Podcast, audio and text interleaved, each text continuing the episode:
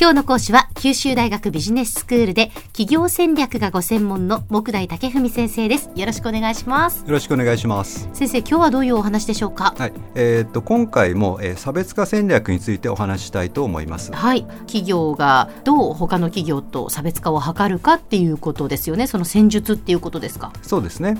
で特に今日は、えーお客さんに対する提案価値をどうやって、えー届けていくか。でそこの差別化について考えていきたいと思います。はい。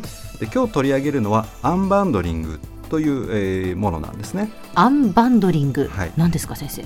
あのバンドリングというとこれ束ねることあでして。あバンドってこう結束ってことですよね。そうですね。はいはいはい。でその否定形の「アン」がついてますので、うん。アンバンドリングとは束になっていたものをバラバラにすることなんですね。うん。でこれが差別化戦略とどう関係があるのかということなんですが、ええ。まあ、ヒントはいわゆる LCC えー格安航空会社の経営にあります。はい。あの格安航空会社は、まあ、人や荷物を運ぶ以外の部分を、まあオプションとして切り離してそれによって、えー極めて低い運賃を実現しています。あなるほどあの一般的なフルサービスの航空会社の場合は、はい。まあ、食事ですとか手荷物の運搬毛布の提供などが、まあ、運賃に含まれてるんですね。これがいわゆるこうバンドリングなわけですね。そうですね。ええ。でアンバンドリングの場合は、はい。こうしたこの付帯的なサービスを運賃から切り離すことで、ええ。まあ、低価格の、まあ、航空輸送サービスを提供しているということなんですね。もうバラバラにしてもうとにかく飛行機に乗って目的地まで行きますよということだけを、まずその運賃としてわけですね。そうですね、ええ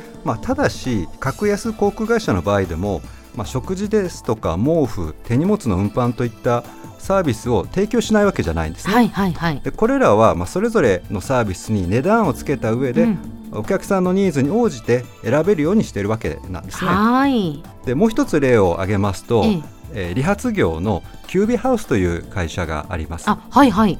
あのこの会社はいわゆるあの1000円カットの先駆けなんですね。ええええええ。従来のいわゆる床屋さんというのは、うん。カット以外にも洗髪ですとかひげ剃りマッサージなども含めてそうですね3000円から4000円ぐらいの料金でした。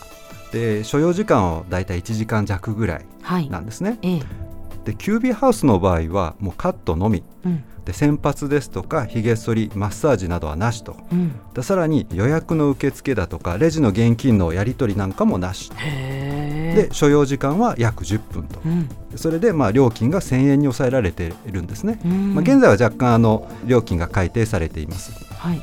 でこれよく考えてみると1人10分ですからええ。1時間あたり6人回せますよね。はいはい。となると時間単価はフルに回ると1時間あたり6000円ということで通常の床屋さんよりも儲けは大きくなるということになるわけです。お客さんにとっては欲しいサービスだけを受け取れるし、えー企業にとってはまあ余計な設備投資ですとか作業をまあ削り落とすことで低コスト化を実現できるということになるわけです。はい。もう一つだけあの事例を申し上げたいと思いますが、あのアップルってありますね、はい。えー iTunes というサービスで、えー音楽配信をまあ行いましたが、はいこれもアンバンドリングの一種です。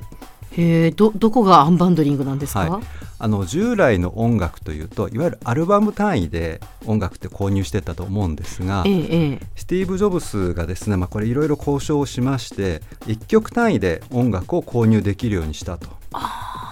従来であればアルバム単位でしか聴くことができなかったような楽曲も1曲単位でかつこう一元的に検索購買できるようなうん。サービスを作りましたので、ええええ。えーまあ、従来日の目を見なかったような楽曲もダウンロードできるようになったわけなんですね。はい。ではアンバンドリングすることで、まあ、なぜ価値が生まれるかということなんですが、うんこれもちろんユーザーにとっては本質的な、まあ、サービスのみに対価を払うと一方でその不要なサービスに支払われていた部分をまあ削ぎ落とすことで節約につながるということが言えると思いますそうですね。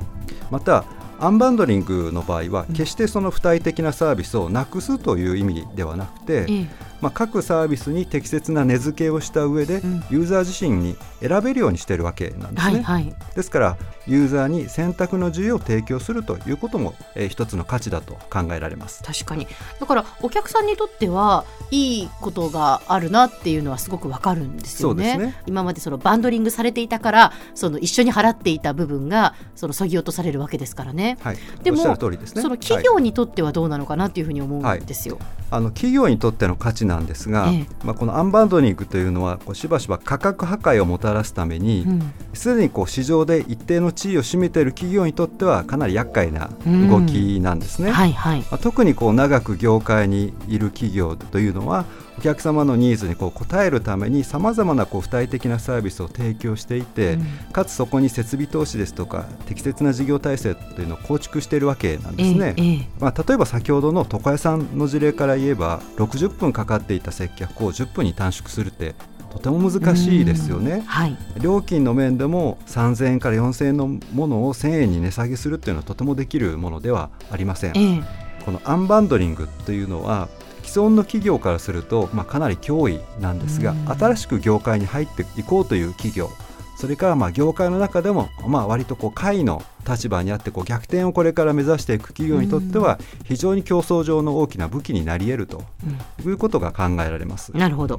でさらにですねこの余計なものをそぎ落とした製品やサービスを、まあ、提供することでお客さんをまず掴むでその上で付帯サービスをこう排他的に提供することができるとこれさらに利益を上げる可能性が広がってくるんですね。うん。例えば格安航空会社の飛行機を考えてみますと、ええ。まあ運賃は安いですね。ですが一旦登場してしまうと、まあ、飲み物ですとか食事毛布というのは機内の有料サービスを使うほかありませんから、はい。まあ、そういった意味で言うと一旦低価格で、えーお客様を囲い込んでおいてでさらなる利益はこう付帯的なサービスから上げるというビジネスモデルも考えられるわけです。では先生、今日のまとめをお願いします。はいえー差別化戦略は顧客に他とは異なる価値を提供することで競争上の優位を獲得する戦略なんですがアンバンドリングは価値の提供方法に関する戦術の一つと言えます従来束になっていたものをばらしてそれぞれに値段をつけて提供することをまあアンバンドリングというわけですえー新規参入企業にとってはアンバンドリングは有効な武器にまあなることが多いですただし新規参入企業同士でいうと、まあ、決定的な武器にはなりづらいということも注意する必要があると思います今日の講師は九州大学ビジネススクールで企業戦略がご専門の木大武文先生でした。どうもありがとうございました。ありがとうございました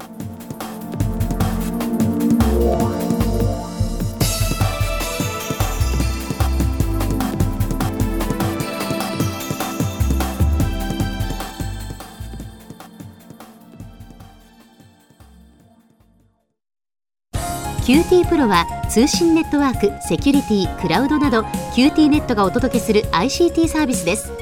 九州中に展開した光ファイバー網を基盤に一番身近なビジネスパートナーとして九州の企業自治体の皆様をサポートします。詳しくは QT プロで検索を。